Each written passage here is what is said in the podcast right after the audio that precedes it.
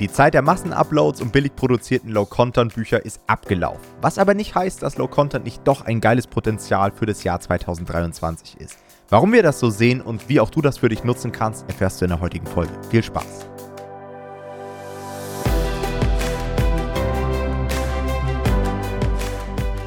Hallo und herzlich willkommen zu einer neuen Folge des Verlagsniveau Podcast und heute soll es mal um Low-Content-Bücher gehen. In den letzten Jahren gab es ja einen regelrechten Hype um Low-Content-Bücher. Nochmal zur Erinnerung für die Leute, die mit dem Begriff gar nichts anfangen können. Das sind häufig Bücher, wie der Name schon sagt, mit wenig Inhalten. Das heißt Malbücher, Journale, Gästebücher, Rätselbücher und so weiter. Und diese Art von Bücher wurde in den letzten Jahren auf Amazon KDP wirklich massenhaft in wirklich grottenschlechter Qualität auf Amazon hochgeladen. Ja? Es gab diverse Leute, die da extrem viel YouTube-Content zu gemacht haben, Kurse gebaut haben und den Leuten gezeigt haben, wie sie mehr oder weniger in Minuten irgendwelche Notizbücher und so weiter erstellen können und dann zum Teil in Massenuploads automatisiert auf die Plattform bringen. Das Ziel war dort schon immer mit sehr vielen Büchern sich dann irgendwie ein passives Einkommen aufzubauen. Also wirklich pro Buch dann irgendwie so 10, 20 Euro im Monat zu verdienen und das dann einfach massivst hoch zu skalieren.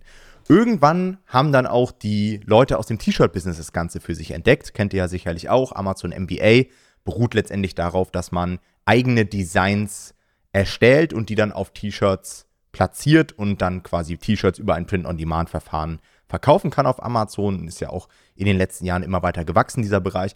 Und diese Publisher haben dann irgendwann gemerkt, okay, ja, ich kann ja meine T-Shirt-Designs auch auf Notizbücher abdrucken um da auch nochmal zusätzliches Einkommen aus meinen Designs herauszuquetschen.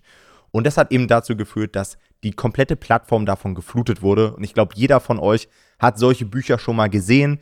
Die werden häufig für 5, 6, 7, 8 Euro auf der Plattform angeboten. Und man fragt sich immer, ja, wer will damit denn jetzt irgendwie Geld verdienen? Aber klar, hin und wieder hat das natürlich auch geklappt. Wenn man irgendwie 1000, 2000, 3000 oder vielleicht sogar 10.000 Bücher in seinem Portfolio dann hat, in seinem KDP-Account, Natürlich wird da hin und wieder mal ein Sale stattfinden und einige Leute haben es auch geschafft, damit ein paar hundert Euro oder vielleicht sogar ein paar tausend Euro an Einkommen aufzubauen. Aber, und das wisst ihr auch, wir sind überhaupt keine Fans von solchen Strategien, weil man die Plattform damit zumüllt, weil man ein erhöhtes Risiko durch solche Strategien hat, weil man auch nicht wirklich einen Wert damit kreiert. Also klar, es gibt schon ein paar Leute, die wollen ja auch wirklich sich ein Notizbuch kaufen und dann ist es auch vollkommen in Ordnung, dass das sehr, sehr simpel ist. Aber es geht halt auch besser und wir hatten immer den Eindruck, dass es nicht im Sinne der Zielkunden war, es war nicht im Sinne von Amazon. Auch Amazon hat irgendwann gesagt, hey, wir vergeben gar keine ISBNs mehr an Low-Content-Bücher, weil hier einfach pro Tag tausende Bücher auf die Plattform kommen. Das kostet uns zu viel Geld, hat zum Teil auch Bücher gesperrt und so weiter. Und aus diesen Gründen haben wir von solchen Publishing-Strategien in den letzten Jahren immer abgeraten und werden das auch in Zukunft tun. Aber und ich glaube, das haben einige Leute falsch verstanden. Das ist auch ein Grund, warum wir diese Folge heute aufnehmen wollen. Wir haben nie komplett von Low Content abgeraten. Ja, denn man kann natürlich auch hochwertigen Low Content machen. Man kann hochwertige Rätselbücher erstellen. Man kann natürlich auch Erfolgsjournale erstellen, die man cool designt, kleine Gästebücher und so weiter, wo man auch wirklich einen Wert mitstiftet, wo man viel Herzblut reinsteckt und diese Art von Büchern haben ihre absolute Daseinsberechtigung. Und wir hatten ja auch schon diverse Gäste hier bei uns im Podcast, die über ihr erfolgreiches Low-Content-Business berichtet haben. Ja, erinnert euch zurück, Folge 32, 33 hatten wir den Markus Mangold zu Gast, der zum Teil 500 Sales am Tag hatte mit seinen Low-Content-Büchern auf dem US-Markt. Und das hat uns gezeigt, es geht halt auch anders. Wir haben uns in der letzten Zeit immer auf den High-Content-Bereich spezialisiert. Das heißt Ratgeber, Kinderbücher, Kochbücher und so weiter.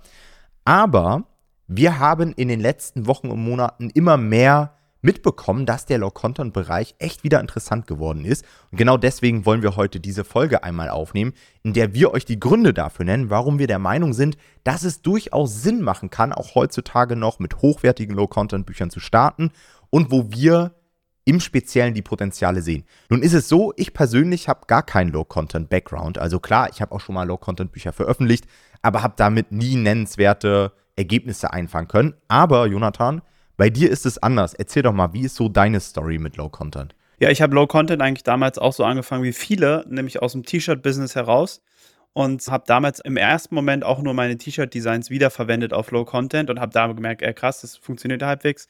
Bin aber sehr schnell dann dazu übergegangen, das nicht mehr nur noch mit Notizbüchern zu machen, sondern tatsächlich richtige Low-Content-Bücher zu erstellen. Also nicht No-Content, wirklich so leere Seiten, sondern mehr Low-Content, Manuskripte selber erstellt und so. Und habe damit dann relativ schnell auch so die ersten Euro verdient und fand es eigentlich cool. Habe dann auch einen Kurs dazu aufgenommen, weil ich in so einer sehr großen Facebook-Gruppe aktiv war, wo ich dann auch mal den Leuten das gezeigt habe, wie das geht. Und da war dann das Bedürfnis nach mehr Input zu dem Thema da, habe einen Kurs dazu aufgenommen, habe den dann auch gelauncht und den haben auch einige Leute gekauft. Und lustigerweise waren wir, also den gibt es jetzt mittlerweile nicht mehr. Und lustigerweise, als wir auf Korsika waren, war jemand dabei aus unserer Mastermind, der damals auch meinen Kurs gekauft hatte. Und äh, der zu mir meinte, ey, ich verdiene damit immer noch 200 Euro im Monat. Und ich habe mich da irgendwie, nachdem ich den Kurs gekauft habe, hatte ich mich da mal zwei Wochen hintergeklemmt und danach eigentlich nichts mehr gemacht. Also, und da dachte, ich, da dachte ich auch wieder so wie, krass, wie gut das eigentlich damals funktioniert hat und wie das eigentlich auch bis heute noch funktioniert, dass man damit wirklich so pass also noch mehr passives Einkommen sogar aufbauen kann als in vielen anderen Bereichen. Und dementsprechend hatten wir dann auch diese Podcast-Folge auf Corsica aufgenommen, wo wir darüber geredet haben, wie wir von 0 bis 1000 Euro nochmal starten würden, irgendwie mit KDP. Und deswegen auch da meine Antwort irgendwie, dass ich voll mit Low Content starten würde. Und das hat uns irgendwie dazu gebracht, dass wir gesagt haben, ey, wir müssen dem Thema irgendwie nochmal mehr Aufmerksamkeit widmen, weil es da doch echt sehr, sehr viele Möglichkeiten gerade für Anfänger gibt. Und genau, deswegen sind wir hier, ja. Ja, ich kann mich noch sehr gut daran erinnern, wir saßen da und auf einmal wurde uns so bewusst, boah, auch krass, diese ganzen Entwicklungen gerade spielen einem da auch voll in die Karten. Also dieses ganze KI-Thema. Ähm, und dann saßen wir da wirklich zu fünf, zu sechs in einer Runde und uns wurde bewusst, welches Potenzial tatsächlich dahinter steht. Und wir haben heute für euch mal so ein paar Punkte erarbeitet, warum wir der Meinung sind, dass das jetzt auch 2023 gerade extrem interessant wird. Auch für Leute, die vielleicht früher Low-Content gemacht haben und gesagt haben, hm, nee, mach ich nicht mehr, ich wechsle in den High-Content-Bereich. Wenn man einfach eine komplett neue Perspektive annimmt. Punkt Nummer eins, der Hype ist vorbei. Ja, wie ich schon gesagt habe, in den letzten zwei, drei, vier Jahren gab es einen regelrechten Run. Und der ist zu Ende. Also ich weiß nicht, wie ihr das seht, aber ich sehe viel weniger Leute, die massenhaft irgendwas hochladen. Das liegt sicherlich auch daran, dass es einfach unlukrativer geworden ist. Ja, denn die Druckkosten wurden jetzt gerade erhöht, das habt ihr ja mitbekommen. Auch die Kosten auf der Advertising-Seite sind immer weiter angestiegen. Und keiner war irgendwie bereit, sich weiterzuentwickeln. Also alle haben irgendwie das Gleiche gemacht. Die kompletten Nischen wurden mit der gleichen Art von Büchern geflutet. Alle haben 5, 6, 7, 8 Euro gekostet. Keiner hatte Unterscheidungsmerkmale. Und haben sich die Leute irgendwann gewundert, dass das nicht mehr gut funktioniert. Und logischerweise sind dann große Teile des Marktes wieder abgewandert. Wohin auch immer. In den High-Content-Bereich, in andere Businessmodelle und haben halt diesen Low-Content-Bereich so liegen gelassen, wie er ist. Hatten natürlich ihr bestehendes Portfolio, werden wahrscheinlich viele damit auch heutzutage immer noch ganz gutes Geld verdienen. Wir hatten ja vor kurzem auch eine Umfrage dazu gestartet, da haben auch einige Leute angegeben, dass sie da einfach einen passiven Einkommensstrom von 2, 3, 4, 500 Euro teilweise noch im Monat haben. Also das funktioniert schon noch, aber halt nicht mit dem Approach, immer weiter neue schlechte Bücher hochzuladen. Und genau in diesem Bereich gibt es eine enorme Konkurrenz bei diesen billig produzierten Büchern. Aber bei Büchern mit einem, mit einem gewissen Tiefgang, mit einem gewissen Aufwand, mit Büchern, die sich auch wirklich eindeutig positioniert haben, bei denen man auch sieht, okay, da hat nicht jemand versucht, jetzt 100 Mal das Gleiche zu machen, sondern hat sich wirklich einer hingesetzt und Mühe gegeben und mit der Zielgruppe auseinandergesetzt. Da gibt es sehr, sehr wenig Konkurrenz. Also wir haben auch wirklich mal die Plattform durchsucht, so nach Leuten, die hochwertigen Low-Content machen. Und gefühlt kannst du die an einer Hand abzählen, an einer Hand abzählen. Also das sind wirklich extrem wenige Leute und genau da sehen wir eben eine Marktlücke. Ja, Leute, die sich wirklich da mehr mit beschäftigen und vor allen Dingen gar nicht mal nur so auf der Bucherstellungsseite coole Bücher machen, sondern die auch mehr Gehirnschmalz in der Vermarktung irgendwie reinstecken. Denn auch das ist etwas, was wir häufig sehen.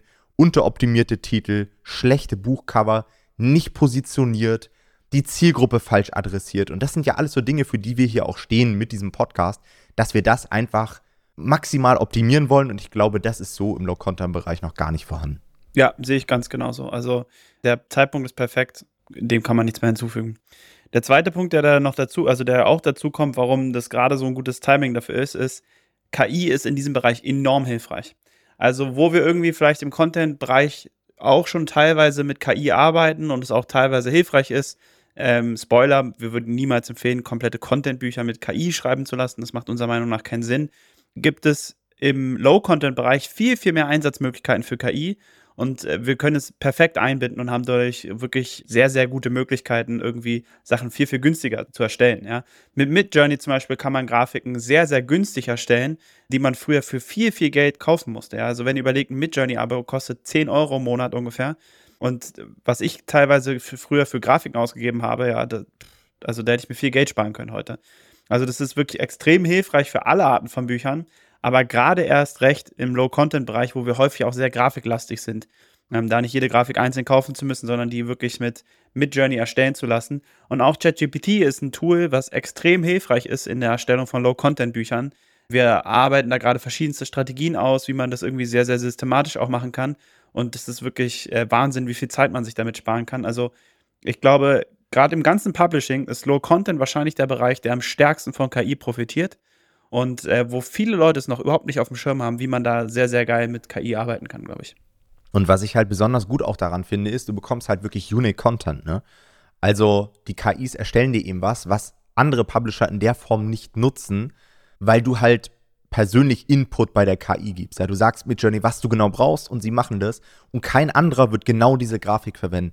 Und das ist ja auch eine Sache, die den ganzen Low-Content-Publishern immer wieder auf die Füße gefallen ist, dass viele einfach Elemente, Vorlagen genutzt haben, die auch tausend andere Leute schon genutzt haben. Und dann Amazon irgendwann gesagt hat, hey, wir haben hier so viel doppelten Content auf der Plattform, das funktioniert nicht mehr. Und dann wurden eben einige Bücher von der Plattform genommen oder sogar mal Accounts geschlossen. Und dem könnt ihr eben entgegenwirken, wenn ihr halt die ganze Zeit darauf achtet, dass ihr eure eigenen Grafiken erstellt. Und das ist halt mit Midjourney oder halt auch auf der Content-Seite mit ChatGPT einfach extrem einfach. Auf ja. jeden Fall. Dann Nummer drei, TikTok als neues Marketing-Tool. Ich glaube, das brauche ich euch nicht mehr erklären. Wir hatten ja vor kurzem den Ben Tanner hier auch zu Gast, der ja auch Low-Content-Bücher gemacht hat. Er hat ja solche Gästebücher nochmal zur Erinnerung. Und der hat die brutal mit TikTok-Videos gepusht. Also der ist mit seinen Gästebüchern in die Top 1000 gekommen. Nicht, weil er das so überdurchschnittlich gut gemacht hat und weil er jetzt eine viel smartere Idee hatte als alle anderen Leute, sondern weil er als einziger es geschafft hat, TikTok-Traffic aufzubauen. Und das wirklich mit sehr, sehr simplen Videos. Klar, er wusste genau, wie er das machen muss. Er hat das echt gut gemacht. Er hat gut geschnitten. Er wusste, wie er den Hook richtig sitzt. Er ist einfach auch ein cooler Typ. Er konnte quasi dieses Konzept seiner Gästebücher auch sehr lustig in seinen Videos rüberbringen. Das hat ihm dafür gesorgt, dass sie zum Teil mehr als eine Million Views hatten. Und das pusht natürlich im Low-Content-Bereich enorm. Und selbst wenn das wie auf TikTok einmaliger Traffic ist, der wirklich jetzt innerhalb von ein, zwei Wochen vielleicht einmal draufkommt, extrem viele Sales stattfinden, das wird euch halt so pushen auf die Keywords, dass ihr da halt dann mit eurem Low-Content-Buch extrem lang von profitieren werdet. Und gerade dieser Low-Content-Bereich ist ja prädestiniert für TikTok-Content.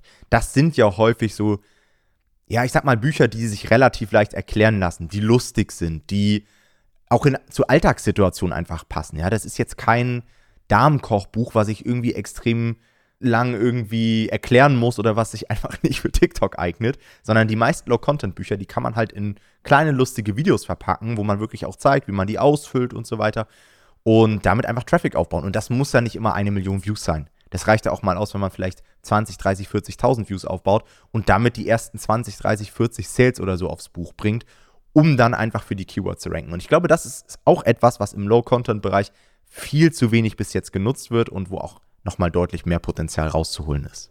Auf jeden Fall. Der vierte Punkt, den wir haben, ist der günstige Einstieg. Denn der Content-Bereich ist zwar sehr lukrativ, aber halt auch immer kapitalintensiver. Also gerade in den letzten Jahren ist die Markteintrittsbarriere finanziell gesehen für den High-Content-Bereich deutlich höher geworden. Ja, also es wird einfach immer teurer, in den Content-Bereich zu kommen, weil wir einfach mehr Qualität brauchen. Wir brauchen teurere Dienstleister, um wirklich die Qualität zu liefern, die der Markt haben möchte. Und das ist einfach nicht mehr für jeden möglich und das ist uns auch völlig klar, weil man, es kann nicht einfach jeder mal irgendwie 3, 4, 5, 6, 7.000 Euro für ein Buch bezahlen, wenn er noch keine Erfahrung hat und wenn er dann nicht mehr, mehr irgendwie, wenn das Buch dann nicht mehr, mehr erfolgreich wird, ist es schon klar, dass es sich nicht jeder direkt immer leisten kann. Und das ist der Vorteil von Low Content in dem Moment. Es ist ein sehr, sehr guter Eintritt in diesen Markt. Ja? Also es ist sehr, sehr gut, um Erfahrungen zu sammeln. Es ist relativ kapitalarm für den Anfang, gerade wenn du KDP einfach mal ausprobieren willst. Ja, wenn du einfach sagst, hey, ich will mal was nebenbei machen, ich will vielleicht mal meine ersten, weiß ich nicht, 100, 200, 300 Euro im Monat verdienen, ist Low Content ein super Weg, weil du einfach sehr, sehr viel lernen kannst, ohne Geld zu investieren. Du investierst deine Zeit, du investierst vielleicht auch mal ein paar Euro, aber es geht jetzt hier nicht in die Hunderte oder Tausende Euro, sondern du kannst das Ganze sehr, sehr schlank aufbauen und so Stück für Stück auch wirklich Marktmechanik lernen, die du sonst vielleicht im Content-Bereich eher ein bisschen teurer lernen würdest, kannst du hier sehr günstig schon mitnehmen, deine ersten Erfahrungen sammeln und dann später vielleicht auch in den Content-Bereich gehen, um dann quasi ja die, die großen Fische, sage ich mal, an Land zu ziehen.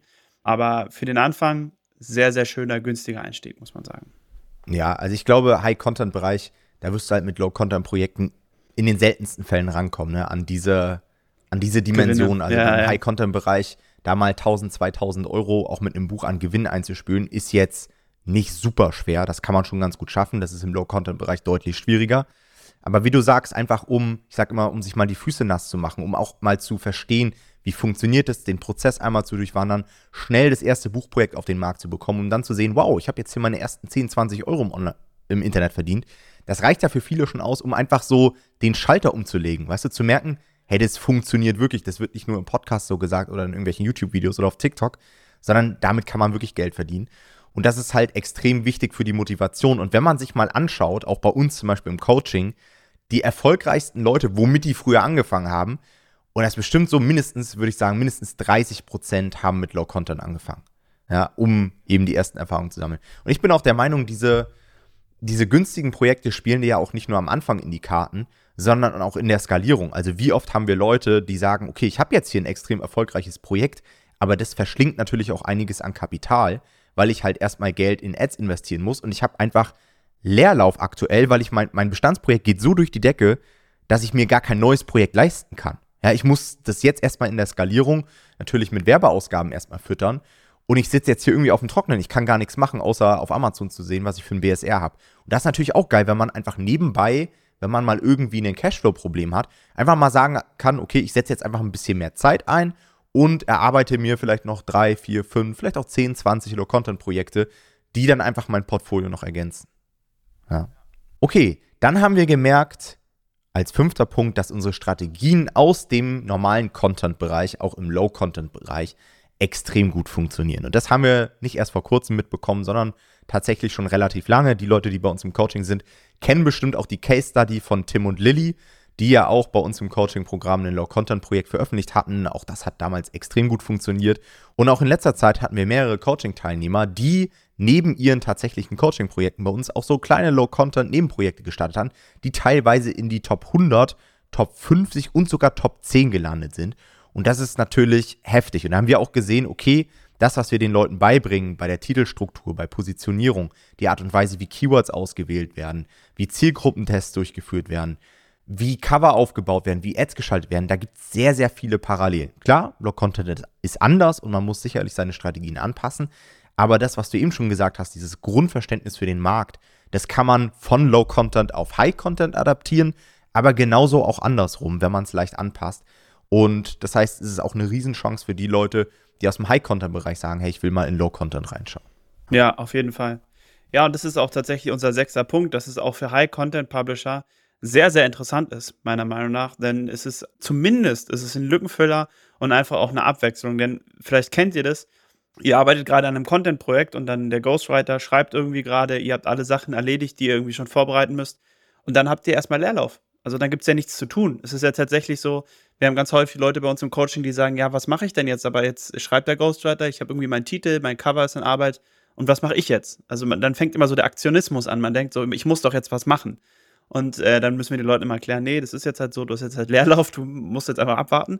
Und äh, für solche Situationen ist äh, Low Content natürlich total cool, ja. Oder auch wie, wie Tom vorhin gesagt hat, wenn ihr in der Skalierung seid und einfach merkt, hey, ich habe einfach kein Geld, um was anderes gerade zu machen, ey, auch dann, perfekt. Es ist doch eigentlich cool, wenn ihr da einfach mehrere kleine Projekte parallel starten könnt. Und äh, da geht es ja gar nicht darum, dass dann irgendwie da mehrere tausend Euro pro Monat rauskommen müssen mit so einem, mit so einem Projekt. Aber es reicht ja, wenn die alle zusammen dann irgendwie vielleicht schon mal ein paar hundert Euro im Monat abwerfen, ist es ja auch schon zusätzlicher Cashflow, den ihr aufbaut. Einmal natürlich für euch zum Leben, aber auch für potenzielle neue Projekte. Und ich kann euch sagen, es ist auch einfach die Abwechslung, wie gesagt, die viel ausmacht. Also ich habe gestern auch an einem ähm, Manuskript für ein Low-Content-Buch gesessen mal wieder und ich habe mich da völlig verloren. Also ich hatte unseren Coaching-Live-Call und danach habe ich mich daran gemacht und habe irgendwie dann irgendwann auf die Uhr geguckt und habe gesehen, dass 23 Uhr ist, weil es einfach so eine, es ist so eine, also ich arbeite sonst wirklich nie bis 23 Uhr, deswegen muss ich das einfach mal erwähnen. Und es ist wirklich so eine ganz andere Arbeit. Also es ist so eine sehr kreative, kreative Arbeit, wo man in so einen Flow reinkommt. Ich habe mal Musik angemacht, habe einfach daran gearbeitet, hat total, total viel Spaß gemacht, wo man die Zeit verloren, äh, vergessen hat. Und das ist halt schon ein Unterschied. Sowas, das hat man so im Content-Bereich ja nicht so, weil man im Content-Bereich auch häufig darauf angewiesen ist, dass man auf Dienstleister wartet. Also du wartest ja eigentlich andauernd auf irgendwas im Content-Bereich, auf deinen Ghostwriter, auf den Lektor, auf den Korrektor, auf den Coverdesigner, auf den Buchsetzer, auf alle Leute, aber du hast es nie komplett selber in der Hand. Und das ist bei Low Content dann eigentlich ganz cool, dass man es wirklich komplett selber in der Hand hat. Also wenn du sagst, ich will heute ein Buch rausbringen, dann hätte ich nichts ab davon, heute ein Buch fertig zu machen, außer du schaffst es halt nicht in der Zeit, aber dann liegt es halt daran, dass du es nicht in der Zeit geschafft hast. Also das ist schon, sind viele Sachen, die ich sehr, sehr cool finde, die halt perfekt sind zur Abwechslung zum Content-Bereich und weswegen ich das gerne auch mal so zwischendurch einfach einschiebe, immer wieder. Ja, wir haben auch schon mehrfach hier im Podcast gesagt, dass es echt schwer ist, rein für KDP irgendwie 40 Stunden die Woche zu arbeiten. ja. Also da muss man wirklich schon, gerade wenn man halt im High-Content-Bereich unterwegs ist und sehr viel outsourced, da hast du gar nicht so viele Stunden, die du arbeiten musst. Deswegen ist es ja auch so geil für Leute, die sich das einfach nebenberuflich aufbauen.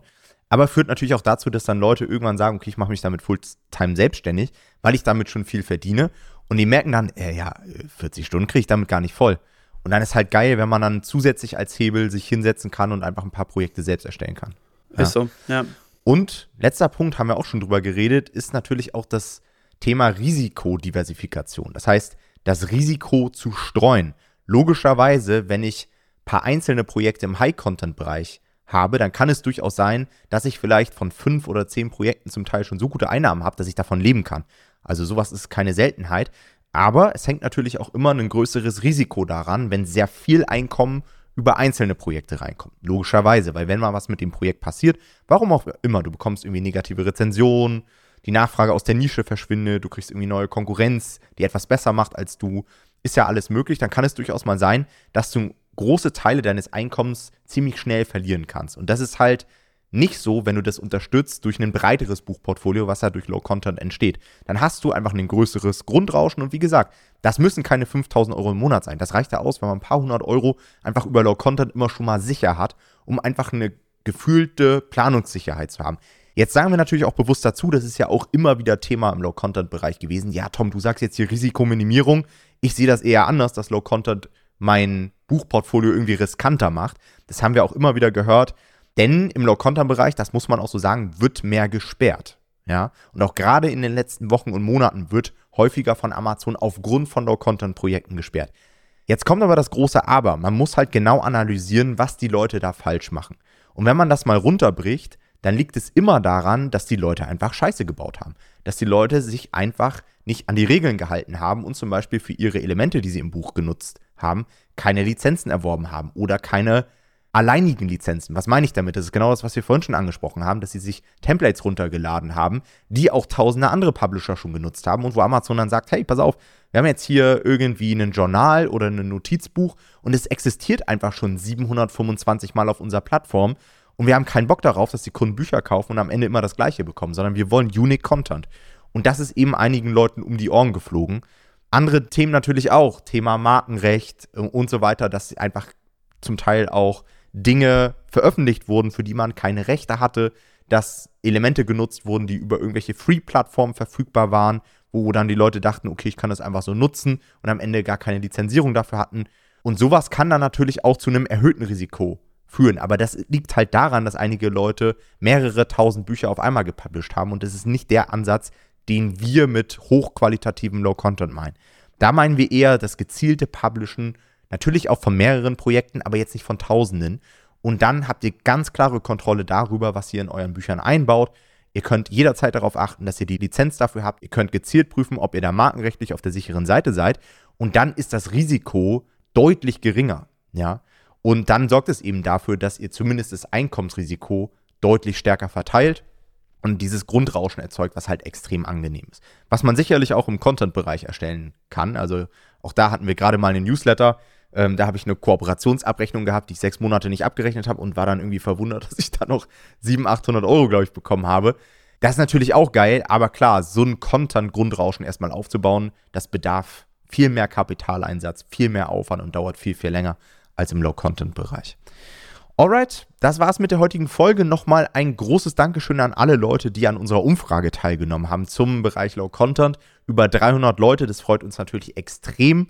Denn das können wir auch schon mal ankündigen hier mit dieser Folge. Wir arbeiten aktuell an einem Low-Content-Kurs, weil wir eben der Meinung sind, dass das eine absolute Marktlücke aktuell ist. Wir haben uns auch die Kurslandschaft angeschaut. Es gibt ja auch einige Low-Content-Kurse irgendwie auf Udemy und so weiter. Und wir haben da mal reingeschaut und das ist halt Trash. Das ist eben genau das, was wir nicht machen wollen. Ja, dieses massenhafte Veröffentlichen mit den Risiken, keinen Wert zu stiften und so weiter, sondern wir wollen da einfach ein komplett neues Produkt auf die Beine stellen, was eine andere Strategie verfolgt. Und das gibt es so in dieser Form noch nicht. Deswegen auch die Umfrage, auch deswegen vielen, vielen Dank für den ganzen Input, den ihr uns geliefert habt. Ähm, das werden wir direkt in den Kurs mit einfließen lassen. Wann kommt der Kurs, können wir euch noch nicht sagen. Wir versuchen das schnellstmöglich umzusetzen, aber wir wollen da auch jetzt nicht irgendwie auf schnelle Welle einen Kurs rausbringen, sondern der sollte wirklich durchdacht sein und sollte eine gewisse Qualität haben. Dafür stehen wir ja auch und das äh, wissen ja auch die Leute zu schätzen, die bereits bei uns im Coaching sind. Und das werden wir bei dem Kurs auch so umsetzen. Falls ihr noch irgendwelchen Input dazu habt, ja, äh, kommt gerne auf uns zu. Wir haben auch wie immer den Folgenpost in unserer Facebook-Gruppe. Und dann freuen wir uns, euch demnächst weitere Informationen dazu zukommen zu lassen. Meldet euch dazu auch gerne für unser Newsletter an, nomad-publishing.de slash newsletter. Da werdet ihr auch alle Launch-Updates und so weiter zu diesem Kurs bekommen. Dann vielen Dank fürs Zuhören und bis zum nächsten Mal. Macht's gut. Ciao, ciao. Ciao.